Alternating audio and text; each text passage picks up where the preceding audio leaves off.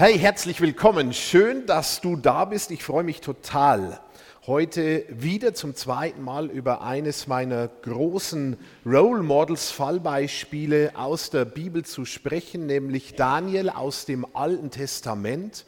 Und wir erinnern uns, er hat vor etwa zweieinhalbtausend Jahren gelebt und gewirkt und er ist ein großes Beispiel dafür, wie es gelingen kann, in einem pluralistischen, multi religiösen, sehr relativistischem Umfeld zu seinen Werten und Überzeugungen zu stehen und positiv Einfluss zu nehmen und einen Unterschied zu machen. Und das alles nicht über ein oder zwei oder wenige Jahre, sondern über Jahrzehnte und ein ganzes Leben lang. Und wir haben im ersten Teil über einige praktische Gedanken aus dem Leben Daniels gesprochen. Da ging es viel um Selbstführung, um Life-Management. Und wenn du den Teil noch nicht gehört hast, dann geh auf Spotify und such nach Johannes Grassel und dem Vortrag Zeitlose Prinzipien für Einfluss und Integrität. Daniel, das war der erste Teil und ich gehe heute in einen zweiten Teil hinein und heute geht es mir mehr um die geistliche Dimension von Daniel, also die metaphysische Ebene, um das Zusammenspiel zwischen der Makro- und der Mikroebene, also der grundsätzlichen Ebene unserer Existenz und des Weltgeschehens, die Makroebene und dann runtergebrochen auf die Mikroebene unseres, meines, deines persönlichen Lebens. Und wir beginnen mit einem Statement von Dr. Os Guinness. Er sagt, für den Gläubigen ist Zeit und History eine Aufgabe. Die Aufgabe in Partnerschaft mit Gott und als Teil von Gottes übergeordneten Plänen in seiner Zeit, in seinem Umfeld seinen Platz und seine Rolle einzunehmen. Und das ist eine Aussage, die man sich mal auf der Zunge zergehen lassen muss und über die man etwas nachdenken soll. Sie berührt eine sehr grundsätzliche Frage, nämlich die Frage, wie sehen wir das Leben? Und ganz grundsätzlich gibt es zwei Möglichkeiten, zwei Brillen, die wir aufsetzen können, um auf das Leben zu schauen. Einmal kann ich das Ganze durch die materialistische Brille anschauen. Und dann komme ich zu dem Schluss, dass alles, was existiert, im Grunde nur Materie ist. Zeit, Raum, Materie sind zufällig entstanden, haben sich entwickelt. Einfach so sind schon immer da und keiner weiß im Endeffekt warum. Und dass du und ich existieren, ist im Endeffekt nichts anderes als ein Zufallsprodukt. Die zweite Brille, durch die wir diese Frage, wie sehen wir das Leben anschauen können, ist die religiöse Brille. Zunächst mal ganz unabhängig davon, welche Religion ich folge. Und die religiöse Brille, die kommt zu dem Schluss, dass es da über dem Geschaffenen und über dem Universum eine größere Idee gibt. Einen Schöpfer, der uns geschaffen hat und das christlich-biblische Menschenbild sagt uns, der uns ihm ähnlich geschaffen hat, als Wesen, die auch Eigenschaften haben, die er selber verkörpert. Wir können über Dinge nachdenken, wir können reflektieren, wir haben einen Sinn für Kunst, für Ästhetik, für Schönheit und wir sind von ihm her auf ihn hin und ihm ähnlich geschaffen. Wenn ich auf das Leben und auf mein persönliches Leben durch die erste Brille, also die materialistische Brille schaue, dann komme ich zu dem Schluss, mein Leben ist vergänglich, die Uhr tickt, ich habe im Endeffekt keine Zukunft und das Leben macht keinen Sinn. Wenn ich die Frage, wie sehe ich das Leben durch die zweite Brille anschaue, dann bekomme ich einen anderen Kontext und trete ein in eine andere Dimension. Und das ist, was Os Guinness in seinem Statement auch anspricht. Dann ist Leben nicht nur mehr eine Abfolge von einigen Jahren, die relativ schnell vergehen, sondern mein Leben ist eine Aufgabe. Ich bin in einen größeren Kontext hineingesetzt. Ich habe eine Herkunft und eine Zukunft. Es gibt Sinn und es ist möglich, Erfüllung zu finden. Also für den Gläubigen, für den Menschen, der durch die religiöse Brille, und ich gehe mal noch einen Schritt weiter, durch die christlich-biblische Brille auf die Existenz und auf sein Leben schaut, ist Zeit und History eine Aufgabe. Und das katapultiert uns in eine ganz andere Sinndimension. Welche Aufgabe? Die Aufgabe in Partnerschaft mit Gott und als Teil von Gottes übergeordneten Plänen in seiner Zeit, in seinem Umfeld, seinen Platz und seine Rolle einzunehmen. Und das ist nochmal etwas völlig anderes, als nur ein bisschen fromm zu leben. Und deswegen bedeutet Christsein auch nicht, dass ich Gott, wenn ich mich für ihn entscheide, ihm irgendwie noch einen Platz in meinem sowieso schon vollgepackten Leben zuweise und da verbringt er dann mehr kümmerlich sein Dasein. Nein, Christsein ernst genommen heißt, dass ich mein ganzes Leben von ihm her verstehe, auf ihn ausrichte und in Partnerschaft mit ihm baue und entwickle. Und dann als wie ein Baustein, ein Ziegelstein in der Reihe einer Mauer eingebaut bin in ein größeres Bild, das Gott dabei ist zu bauen. Und Guinness berührt hiermit eine Kernfrage, die auch sehr zentral im Buch Daniel gestellt wird. Nämlich die Kernfrage, gibt es einen Gott, der in die Geschichte dieser Welt eingreifen kann oder gibt es ihn nicht? Und wenn es diesen Gott gibt, der in die Geschichte der Welt eingreifen kann, wenn es ihn damals gab, dann gibt es ihn auch heute, weil er zeitlos ist. Und wenn es ihn heute gibt, dann bekommen die geopolitischen Entwicklungen, die wir beobachten um uns herum und in der Welt, eine zusätzliche Perspektive. Das heißt nicht, dass alles, was geopolitisch sich entwickelt und läuft, gut ist und Gott wohlgefällig ist, aber das bedeutet zunächst mal, dass wir dem Ganzen auch nicht einfach nur ausgeliefert sind, sondern dass es einen Schöpfer gibt, der über diesen Dingen steht und wie auch immer letztendlich das alles in der Hand hat. Und wenn es diesen Gott, der eingreifen kann, heute gibt, und er auf der geopolitischen, auf der Makroebene eingreifen kann, dann nicht nur auf dieser Ebene von Völkern und Staaten, sondern heruntergebrochen auch auf der Mikroebene meines persönlichen Lebens. Das ist der Gedankengang, dem ich mal folgen möchte. Also gibt es diesen Gott im Himmel, der die Geschicke der Welt und der die Geschicke meines persönlichen Lebens in seiner Hand hält. Und das ist die große Frage des Buches Daniels aus der metaphysischen Sicht her, aus der geistlichen Sicht her. Und jetzt könnte man denken, okay, wenn es diesen Gott gibt, der da alles in seiner Hand hält und mich auch in seiner Hand hält, bin ich dann überhaupt noch frei, mein Leben selbst zu leben oder sind wir nicht alle vorherbestimmt? Kann ich dann überhaupt irgendetwas wirklich selber steuern und entwickeln? Und bevor wir in Daniel reingehen, gehen wir deshalb kurz mal in einen Gedanken von Paulus hinein aus dem Neuen Testament, aus einer Rede, die Paulus in Athen hielt vor den Philosophen und Gelehrten seiner Zeit. Und ich zitiere aus Apostelgeschichte Kapitel 17, die Verse 26 und 27, da heißt es, aus dem einen Menschen, den er geschaffen hat, ließ er die ganze Menschheit hervorgehen, damit sie die Erde bevölkert. Er hat auch bestimmt, wie lange jedes Volk bestehen und in welchen Grenzen es leben soll.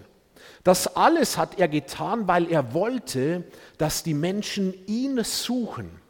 Sie sollen mit ihm in Berührung kommen und ihn finden können. Und wirklich, schließt Paulus an der Stelle, und wirklich, er ist jedem von uns nahe. Paulus sagt an dieser Stelle, dass Gott ultimativ in Kontrolle ist. Das ist das Erste. Aber er sagt gleichzeitig, das eliminiert nicht und umgeht nicht die Eigenverantwortung des einzelnen Menschen. Eigenverantwortung heißt Freiheit des einzelnen Menschen. Unter anderem die Freiheit, ihn zu suchen und sich nach ihm auszustrecken. Das ist unser Part. Also wie weit ist Gott involviert in die Dinge dieser Welt und in die Dinge meines Lebens Und wie weit trage ich als Mensch Verantwortung? Das ist eine komplexe Frage und die Antwort darauf ist ja, beides. Und wenn wir die vielen Lebensgeschichten durch die Bibel hindurch anschauen, wird immer wieder beides deutlich. Denken wir an Abraham, der von Gott gerufen wurde, ins verheißene Land sich aufzumachen, oder an Jakob oder an Moses, der gerufen wurde, das Volk Israel aus Ägypten herauszuführen. Da gibt es immer diesen Gott, der ruft, die Bestimmung, die Berufung auf einzelnen Leben. Das ist das, was von oben kommt, wo Gott wirkt. Und gleichzeitig geht jeder Einzelne seinen eigenen Weg mit Gott. Und dieser Weg ist auch nicht frei von Aufs und Abs und eigenen Entscheidungen, die manchmal richtig und manchmal nicht so richtig sind, und auch nicht frei von den Konsequenzen falscher Entscheidungen, die wir treffen. Also beides gehört zusammen. Und das bringt uns jetzt zurück ins Buch Daniel und aus dieser Menge an Gedanken und Impulsen, die wir aus Daniel herausziehen können, konzentrieren wir uns heute auf das Kapitel 2 des Buches Daniels, nämlich diese Begebenheit, wo Nebukadnezar diesen seltsamen Traum einer großen Statue, eines Standbildes hat und er seine Berater auffordert, ihm diesen Traum zu erklären und Daniel dann die Szene betritt und einen wesentlichen Unterschied auslöst. Wir erinnern uns nochmal, Nebukadnezar hatten wir beim letzten Mal besprochen, war ja König von Babylon und Babylon war die Superpower der damaligen Zeit, also die vorherrschende Weltmacht militärisch, politisch, wirtschaftlich, kulturell an der Spitze dominierte die ganze damalige Welt im östlichen Mittelmeerraum. Und das war keine Demokratie, sondern das war ein absolutistischer Herrscher, Nebukadnezar, der da an der Macht war. Und interessant ist, dass in den ersten fünf Kapiteln des Buches Daniel, also von Kapitel 1 bis Kapitel 5, Nebukadnezar in jedem Kapitel vorkommt.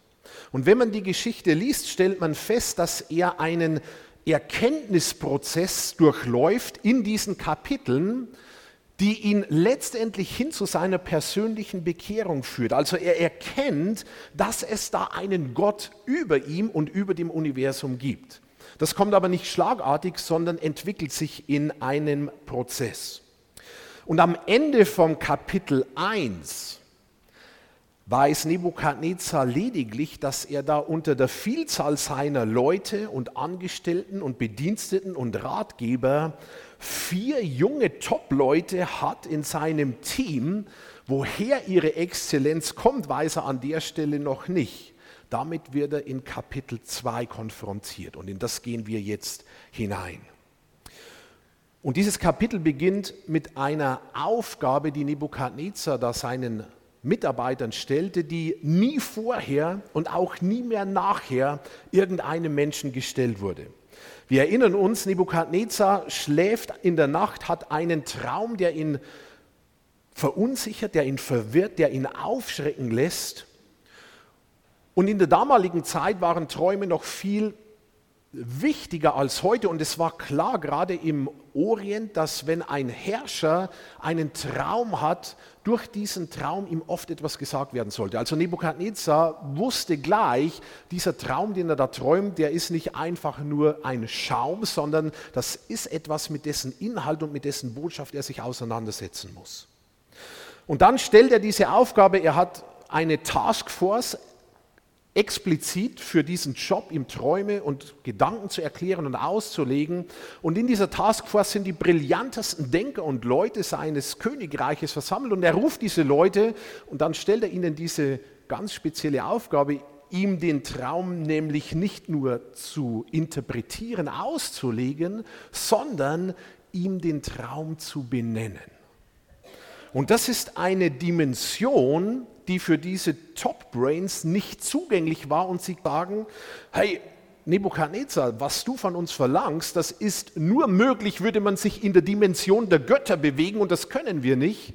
Und Nebukadnezar wird darüber so erzürnt, dass er beschließt, seine ganzen Ratgeber um die Ecke zu bringen und das bekommt Daniel mit und er meldet sich dann an, verlangt einen Termin beim König, um ihm den Traum auszulegen, den er an der Stelle auch noch nicht wusste. Und was macht er dann? Er nimmt sein Team, seinen Inner Circle, seine drei Freunde, die mit ihm dann nach Babylon weggeführt wurden, zusammen und sie beten und bitten Gott um Offenbarung und Gott offenbart diesen Traum und Daniel kann zu Nebukadnezar gehen und ihm den Traum erklären. Und hier kommen zwei Dinge zusammen, die wir fälschlicherweise in frommen Kreisen heute oft trennen, nämlich Vernunft und Offenbarung. Und beides braucht es. Beides braucht es. Vernunft brauche ich für die Interpretation der Daten, also für die Auslegung, für die Erklärung dessen, was ich da an Informationen bekomme. Offenbarung bedeutet die Lieferung der Daten. Und die Ratgeber von Nebukadnezar, die hatten in dem Moment nur eines, nämlich Vernunft. Sie konnten wenn sie den Traum wussten, sich Gedanken darüber machen und ihn dem König auslegen. Was sie aber nicht hatten, war die Offenbarung, weil Nebukadnezar sich weigerte, ihnen den Traum zu offenbaren. Also hatte das ganze Modell an dieser Stelle eine Lücke. Und Daniel hatte Zugang zu einer größeren göttlichen Dimension, die ihm diesen Traum offenbarte. Und dann benutzte er wiederum aber seine Vernunft, um dem König diesen Traum dann auch zu erklären und auszulegen. Also beides muss zusammen. Und wir sollten das auch nicht trennen. Roger Martin, einer der großen Management-Denker, er spricht von der Kunst des integrativen Denkens. Und was meint er damit? Wir denken oft in Kategorien schwarz oder weiß, ja oder nein. Und er sagt, lasst uns mal beides zusammendenken. Also Vernunft oder Offenbarung, beides zusammen. Es gehört zusammen. Himmel oder Erde, beides zusammen. Wir trennen das nicht. Denken oder Glauben, beides zusammen. Beruf oder Familie, beides zusammen. Wir sind für das ganze Leben und für die ganze Dimension geschaffen. So, und Daniel hat Zugriff oder Zugang in diese beiden Bereiche hinein, Vernunft und Offenbarung. Und er erklärt dann Nebukadnezar diesen Traum. Und ich lese mal wörtlich aus Daniel Kapitel 2, die Verse 31 bis 35. Ich zitiere, in deiner Vision sahst du eine riesige Statue vor dir. Von ihr ging ein greller Glanz aus und ihre ganze Erscheinung jagte dir Angst ein. Der Kopf war aus reinem Gold, die Brust und die Arme waren aus Silber, Bauch und Hüften aus Bronze, die Beine aus Eisen und die Füße teils aus Eisen, teils aus Ton. Während du noch schautest, löste sich plötzlich ohne menschliches Zutun ein Stein von einem Berg. Er traf die Füße aus Eisen und Ton und zermalmte sie. Die ganze Statue brach in sich zusammen. Ton, Eisen, Bronze, Silber und Gold zerfielen zu Staub, den der Wind wegblies, wie die Spreu von einem Dreschplatz. Nichts war mehr davon zu sehen. Der Stein aber, der die Statue zertrümmert hatte, wuchs zu einem riesigen Berg und breitete sich über die ganze Erde aus.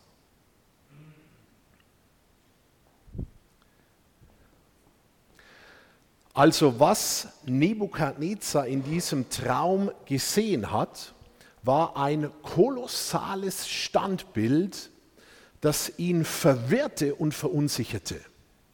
Mit dem Kopf aus Gold, der Brust, dem Oberkörper aus Silber, dem Bauch, den Hüften aus Bronze, den Beinen aus Eisen und dann nochmal ganz seltsam, diese Füße gemischt aus Eisen und Ton, zwei Materialien, die sich gar nicht mischen lassen tatsächlich. Und dieses Standbild war zum einen äußerst beeindruckend auf den ersten Blick, bei genauerem Hinsehen aber total fragil auf den zweiten Blick. Und es beweist die Fragilität auch gleich, die Zerbrechlichkeit an der Stelle, wo dieser Stein sich löst und die Füße trifft, die aus Ton und Eisen gemischt sind und dafür eben für Fragilität stehen. Und das ganze kolossale, beeindruckende Standbild bricht in sich zusammen und nichts bleibt davon übrig. Und daraus können wir eine erste wichtige Lektion für uns ziehen. Egal, was du baust, entscheidend ist das Fundament. Nicht der Kopf aus Gold, sondern die Füße, auf denen das Ganze steht. Egal, ob das in deiner Firma ist, ob das in deiner Familie ist, ob das dein persönliches Leben ist, egal was du baust, entscheidend ist das Fundament. Und Nebukadnezar, wie gesagt, er wusste, dieser Traum hat eine größere Bedeutung. Er hatte nur niemand aus seinem Team, ihm den Traum auszulegen, bis Daniel auf die Bühne kommt. Und ihn gibt dieser Traum, dieses Bild verschiedene Rätsel auf. Warum die unterschiedlichen Materialien zum Beispiel? Was sollen diese komischen Füße aus einem Material gemixt, der sich eigentlich nicht mischen lässt? Was bedeutet der Stein, der sich davon außerhalb löst und das ganze Bild zum Einsturz bringt? Gibt es da eine Instabilität in seinem Reich, von der er vielleicht nichts weiß? Und woher kommt dieser junge Typ überhaupt, der das alles weiß und mir auslegt? Und was weiß der eigentlich noch alles? Und diese Fragen beschäftigen ihn. Und Daniel beginnt dann, ihm diesen Traum zu erklären. Und ich greife drei Punkte heraus. Ich greife drei Punkte heraus, die Daniel Nebukadnezar anhand dieses Traumes und Standbildes erläutert. Erstens, es gibt einen Gott der Geschichte.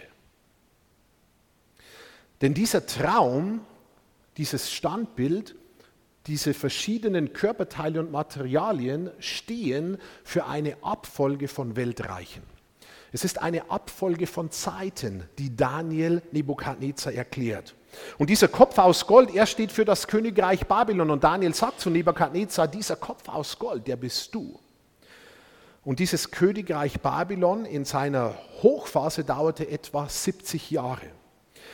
Die Brust aus Silber steht für das Medo-Persische Reich, das dem Babylonischen Reich folgte und dann etwa 200 Jahre lang andauerte. Und Daniel selbst hat den Switch von Babylon zu den Medo-Persern noch erlebt. Der Bauch aus Bronze steht für die Griechen, die dann für etwa 130 Jahre die Vorherrschaft übernahmen. Und die Beine aus Eisen stehen für das römische Reich, das bis 480 nach Christus ungefähr existent war. Das beziehungsweise im Oströmischen Reich sogar bis ins späte Mittelalter, fast bis 1500, äh, weiter reichte und wirkte bis zur Eroberung Konstantinopels durch die Osmanen. Und heute noch wir die Auswirkungen des römischen Reiches quasi politisch und in unserer Staatenordnung spüren. Und Daniel sagt Nebukadnezar quasi voraus, was weltpolitisch geschehen wird, mit Nebukadnezar beginnend und nach ihm folgend. Das heißt, wann hat Daniel Nebukadnezar diesen prophetischen Ausblick gegeben? Im 6. Jahrhundert vor Christus. Die Auslegung selbst bezieht sich auf den Zeitraum von da weg bis im Grunde fast in unsere heutige Zeit hinein. Das heißt, Daniel repräsentiert Nebukadnezar einen Gott, der, der die Geschichte kennt und der sie im Voraus mitteilen kann. Das ist die erste Dimension. All diese Reiche, von denen Daniel hier spricht, die hatten, wie jeder Mensch auch, Makro- und Mikroebene spielt wieder zusammen, gute und schlechte Seiten, Stärken und Schwächen. Und jedes dieser Reiche hat einen wichtigen Beitrag zur Entwicklung der Menschheit geliefert in Kunst und Kultur und Medizin und ähm, gesellschaftlichen Entwicklungen und äh, technischen Errungenschaften. Und wir wären heute nicht da, wo wir sind, gäbe es diese Reiche und diese Zeit nicht. Und gleichzeitig war jedes Reich natürlich auch mängelbehaftet und es gab Herrscher, die despotisch ihre Mitmenschen unterdrücken, die egoistisch ihre Macht missbrauchten. Es gab Schieflagen und Verwerfungen. Also wieder das ganze Bild Positives, Negatives, Gutes und Schlechtes und Stärken und Schwächen kommen darin zusammen. Über all dem steht ein Gott, der die Zeit und die Geschichte kennt und sie im Vorhinein mitteilen kann. Das ist der erste Punkt. Der zweite Punkt, den Daniel Nebukadnezar erklärt, ist die Bedeutung dieses Steines und das Königreich, das damit repräsentiert wird. Zunächst mal ist interessant, dass dieser Stein, von dem in diesem Traum die Rede ist, dass dieser Stein nicht Teil des Standbildes ist, sondern von außerhalb in die Szene hineinkommt. Das heißt, das Reich Gottes, den dieser Stein repräsentiert, Das Reich Gottes ist nicht einfach ein weiteres irdisches Reich. Es ist auch nicht ein Zustand, der durch menschlichen Fortschritt oder durch technische Verbesserung irgendwann erreicht wird, sondern es ist ein eigenes Reich, das von außerhalb des Systems kommt in unsere Welt hinein. Es gibt verschiedene Entwicklungen in der heutigen Zeit, Stichwort Transhumanismus, wo der Mensch versucht, durch technischen, wissenschaftlichen Fortschritt die biologischen Grenzen aufzuweichen, zu verschieben und letztendlich zu überwinden, die uns einfach gesetzt sind. Und Reich Gottes ist nicht das, dass wir uns selbst erlösen und quasi in einen utopischen Zustand hinein entwickeln können. Jeff Bezos, der Gründer von Amazon, er sagte vor wenigen Tagen in einem seiner seltenen Interviews, die er gibt, seine Vision ist es, dass eine Billion Menschen in der Galaxie leben, also eine Billion Menschen sind 1000 Milliarden, das ist mehr als das hundertfache unserer heutigen Weltbevölkerung, dass eine Billion Menschen verstreut in der Galaxie leben, die nur ab und zu kommen auf die Erde, um sie zu besuchen. An dem arbeitet er. Und ich finde große Visionen total cool. Die Frage ist immer, welcher Spirit steckt hinter den Visionen, die wir entwickeln. Und diese Vision, die klingt für mich sehr nach, wie damals beim Turmbau zu Babel, hey, lasst uns einen Turm bauen, seine Spitze bis an den Himmel, damit wir uns einen Namen machen und uns verherrlichen. Und das ist nicht, was dieser Stein repräsentiert. Das ist nicht, was Reich Gottes bedeutet. Ganz im Gegenteil, an dieser Stelle, dieser Stein und dieses Standbild, kollidieren zwei fundamental unterschiedliche Systeme. Nämlich das System dieser Welt, für die das Standbild steht und die in Babel damals schon beim Turmbau deutlich wurde, und das System des Reiches Gottes, dessen Eintrittstür die Kapitulation des menschlichen Systems ist. Drittens macht, Nebukadnezar, macht Daniel Nebukadnezar deutlich die Instabilität des Menschen. Und wieder wirken Makro- und Mikroebene zusammen. Der Stein kommt, trifft die Füße, zerbricht und zermalmt das Standbild, es zerfällt, nichts bleibt davon übrig. Der Stein selber wächst und wird zu einem großen Berg, der die ganze Erde erfüllt. Und so wie damals dieses Standbild für die verschiedenen Reiche stand, so hat auch jeder Mensch ein solches Standbild in seinem Leben. Denn jeder glaubt und jeder betet irgendetwas an. Die Frage ist nicht, ob wir glauben, sondern was wir glauben. Nicht, ob wir anbeten, sondern was wir anbeten. Martin Luther sagte mal, worauf du dein Vertrauen setzt, das ist dein Gott.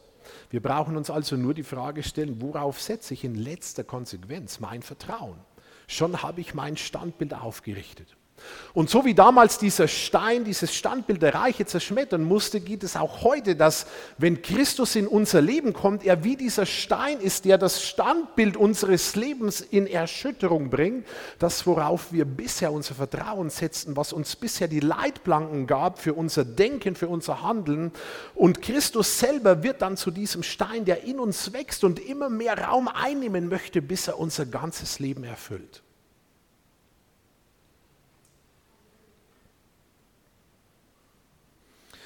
Und diese Füße aus Eisen und Ton gemischt stehen im Grunde sinnbildlich für das Grundproblem der Menschheit, nämlich für unsere gefallene, instabile Natur, die in allen möglichen und meistens unmöglichen Charaktereigenschaften auch zum Ausdruck kommen kann. Stolz, Neid, Egoismus, Streit, Selbstsucht, all die Dinge, die wir kennen, die alle irgendwie mehr oder weniger auch Teil von jedem von uns sind.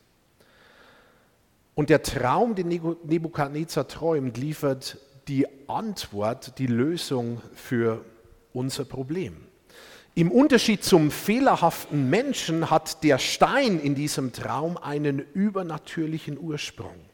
Das heißt, dass die einzig funktionierende Lösung für das Problem des menschlichen Mangels nicht Selbsterlösung und Selbstrettung ist, sondern die übernatürliche Kraft Gottes, die von außerhalb in diese Welt und in mein Leben hineinkommt.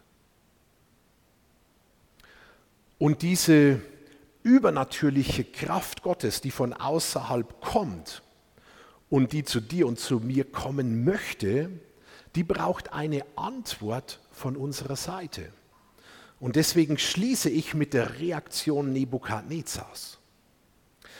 Nebukadnezar dachte bis zu diesem Moment, er würde die Welt verstehen und kontrollieren. Und er erkannte an der Stelle, dass es ein anderes Reich gab und eine größere Dimension, die ihn verstand und über ihm angeordnet war. Und so muss auch jeder einzelne Mensch an diesen Punkt kommen, bis zu dem er dachte, ich verstehe die Welt und ich kontrolliere meine Welt. Und wir müssen erkennen, dass es ein anderes Reich und eine größere Dimension gibt, die uns in ihren Kontext mit hineinnehmen möchte.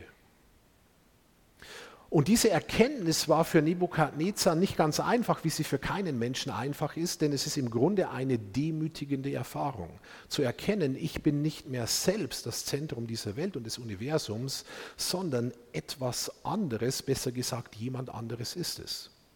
Und das fällt vielen gar nicht so leicht. C.S. Lewis, er schreibt in seinem Buch Miracles, ich übersetze mal frei, ein unpersönlicher Gott schön und gut. Ein subjektiver Gott der Schönheit, der Wahrheit und Güte in unseren eigenen Köpfen noch besser. Eine formlose Kraft, die durch uns strömt und die wir nutzen können, das Beste von allem. Aber Gott selbst, lebendig, am anderen Ende der Schnur ziehend, sich vielleicht in einer unendlichen Geschwindigkeit nähernd, der Jäger, der König, das ist eine ganz andere Sache. Es kommt ein Moment, in dem die Kinder, die Einbrecher gespielt haben, plötzlich verstummen. War das ein echter Schritt im Flur? Es kommt der Moment, in dem Menschen, die sich mit Religion beschäftigt haben, plötzlich einen Rückzieher machen. Angenommen, wir hätten ihn wirklich Gott gefunden. Wir wollten eigentlich nie, dass es so weit kommt. Schlimmer noch, angenommen, Gott hätte uns gefunden. Und das ist genau das, was an der Stelle mit Nebukadnezar passierte. Gott hat ihn gefunden. Und seine Antwort und seine Reaktion war die, die wir uns zum Vorbild nehmen können. Es heißt nämlich im Vers 47 des zweiten Kapitels über Nebukadnezar, zu Daniel sagte er, es gibt keinen Zweifel, euer Gott ist der größte aller Götter und der Herr über alle Könige. Er bringt Verborgenes ans Licht, sonst hättest du dieses Geheimnis nie aufdecken können.